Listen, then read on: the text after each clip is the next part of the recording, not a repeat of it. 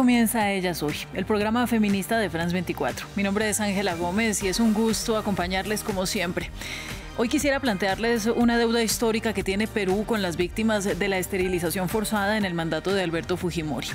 El caso que ha sido archivado ya varias veces ve una luz de esperanza, pues la Corte Interamericana de Derechos Humanos aceptó finalmente juzgar al Estado por la muerte de Celia Ramos en 1997, 19 días después de haber sido sometida a una operación de ligadura de trompas por la fuerza.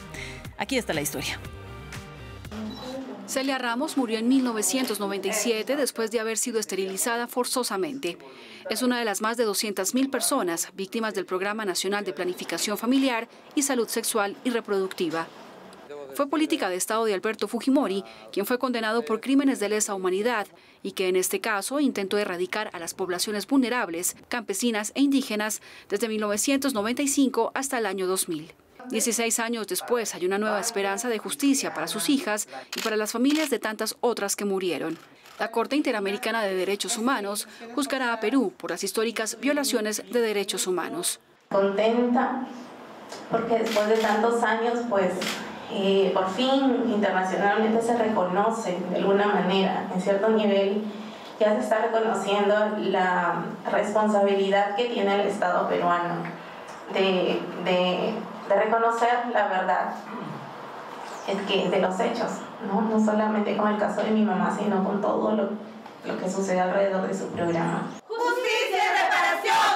¡Ahora! Este caso ha sido abierto y archivado varias veces en Perú desde que se denunciaron los hechos en los que además de la responsabilidad del encarcelado exmandatario, el Ministerio de Salud ofreció incentivos a los médicos que cometieran estos crímenes soy testigo en, en, esa edad que tenía de que mi mamá fue presionada a tal punto que tuvo que acceder a hacerse esta operación. La mala información fue tal que fue comparada con esta operación de ligadura de trompas que ella se, a la cual accedió en un momento a hacerse fue comparada con una extracción de muela. Entonces eso es lo que yo tengo y lo tengo así muy claro en mis recuerdos. El mismo día de la operación de Ramos, que ocurrió contra su propia voluntad, otras 15 mujeres fueron intervenidas en un puesto de salud que no estaba preparado para este tipo de intervenciones.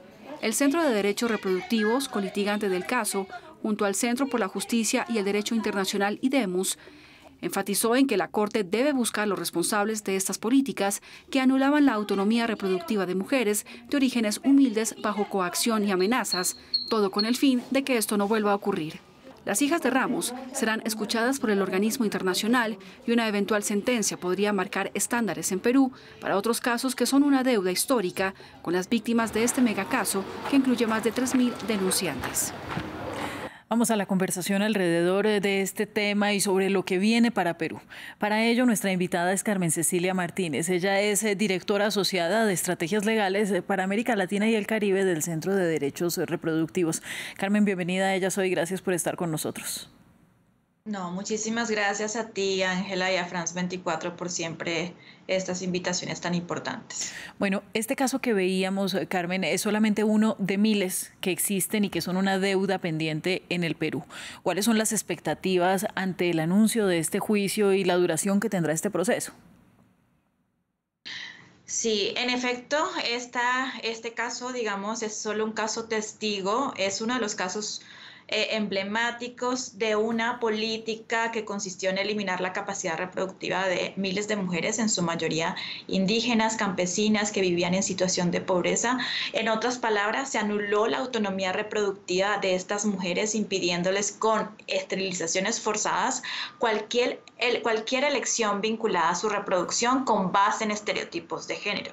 Y que esperamos ahora mismo eh, que el caso finalmente ha llegado a la Corte de, de alguna forma que la, que la Corte reconozca que el, derecho a la autonomía reproductiva se ha violado en este caso, que además visibilice que esto eh, es una forma y fue una forma de violencia reproductiva a la luz de los estándares internacionales de derechos humanos, que se trató de esterilizaciones forzadas en contra de Celia Ramos, pero además de miles de víctimas de este llamado programa de salud reproductiva y planificación familiar y que fue una esterilización forzada porque uno eliminó la capacidad reproductiva de Celia, porque se adelantó sin su consentimiento, porque se adelantó en un entorno de coacción y amenazas que no buscaba, por supuesto, el bienestar de, de Celia ni ninguna mejora a su salud y fue parte de un patrón sistemático y generalizado además en lugares que no eran aptos para realizar este tipo de cirugías.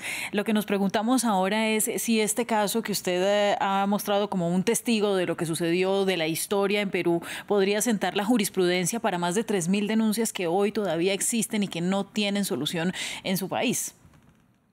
Sí, en efecto lo que esperamos, por supuesto, es justicia y reparación para, los para las familiares de Celia, especialmente para sus hijas, pero adicionalmente esperamos justicia y reparación para las miles de víctimas que hoy por hoy eh, sabemos que, enfrentaron esterilizaciones forzadas sin su consentimiento durante esta era, ¿no? entre 1996 y 2000, y que finalmente puedan recibir reparaciones integrales. Bueno, sobre estas reparaciones me gustaría mucho hablar, Carmen, porque han pasado mucho más de 20 años, más de dos décadas después. ¿Cuáles son las reparaciones que están esperando las hijas de esta víctima y de todas las demás que hay haciendo fila por justicia? Sí, Creo que lo, principal es que se reconozca ¿no? y se esclarezca la verdad de los hechos que sucedieron, ¿no? con base, de qué trató realmente este programa, que se establezca la verdad alrededor de ello. En relación con las hijas de Celia, ellas han llevado adelante esta lucha por la justicia y ya quieren de alguna forma eh, cerrar este ciclo en, el ámbito interamericano, obteniendo una sentencia reparadora tanto para ellas, pero para las miles de víctimas, ¿no? Que se reconozca y eh, que se reconozcan estos hechos y puedan acceder además a toda la rama integral de servicios de salud que se les ha negado sistemáticamente, eh, tanto para ellas como para sus familiares, y que además, por supuesto, haya medidas que compensen los daños irreversibles que causaron estas esterilizaciones forzadas con base en una política sistemática, violatoria de derechos humanos, ante todas luces discriminatorias en, discriminatoria en contra de miles de mujeres. Bueno, en medio de todo este caso que, digamos, es una luz de esperanza después de un proceso muy agotador de muchas décadas en las que no hay respuesta, eh, yo sí me pregunto por qué el caso ha sido tantas veces archivado en Perú, por qué encuentra tantos problemas a la hora de salir a la luz y de buscar justicia dentro del mismo país. Sí, en efecto, eh, la investigación adelantada en el ámbito interno por los hechos que le ocurrieron a la señora Celia, Ramos se archivó al menos tres veces en el ámbito interno y pues hoy, como bien eh, tú dices, más de 26 años después no ha encontrado justicia.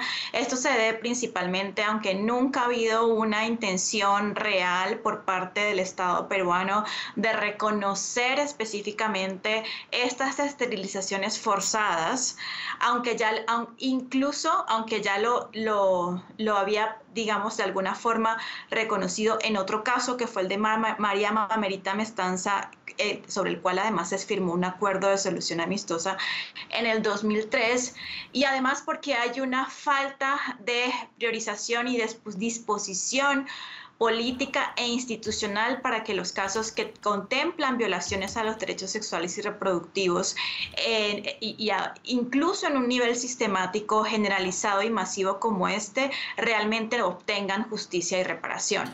Esto se debe también, digamos, a los eternos e históricos y lamentables estereotipos de género alrededor del supuesto rol que deben tener las mujeres en la sociedad y cómo, digamos, a ciertas eh, también personas, poblaciones se les, se les considera como no merecedoras de justicia.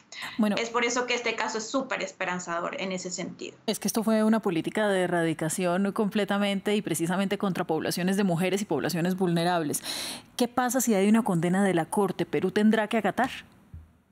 Por supuesto, Perú tendrá que acatar, es una decisión absolutamente vinculante y además los desarrollos jurisprudenciales que allí se establezcan serán también importantes, pues porque eh, eh, a nivel regional, porque impactarán a todos los estados que hacen parte de la Convención Americana de Derechos Humanos.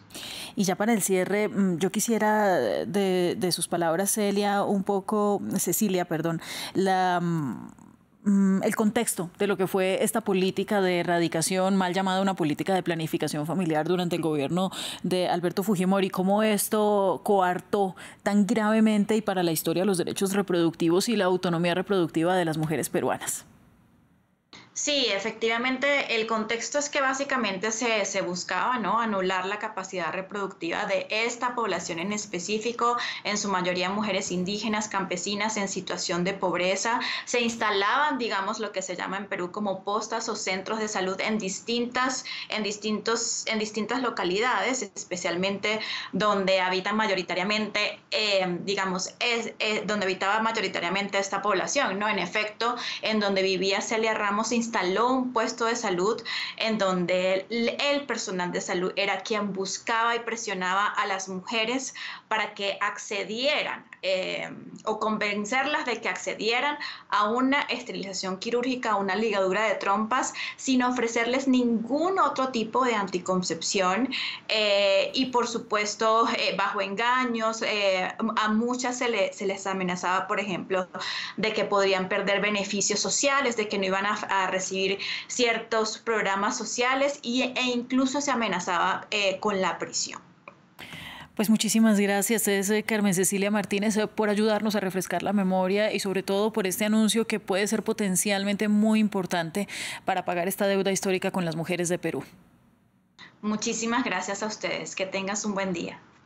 Vamos a continuar con más de France 24 y nos vemos próximamente en ellas hoy.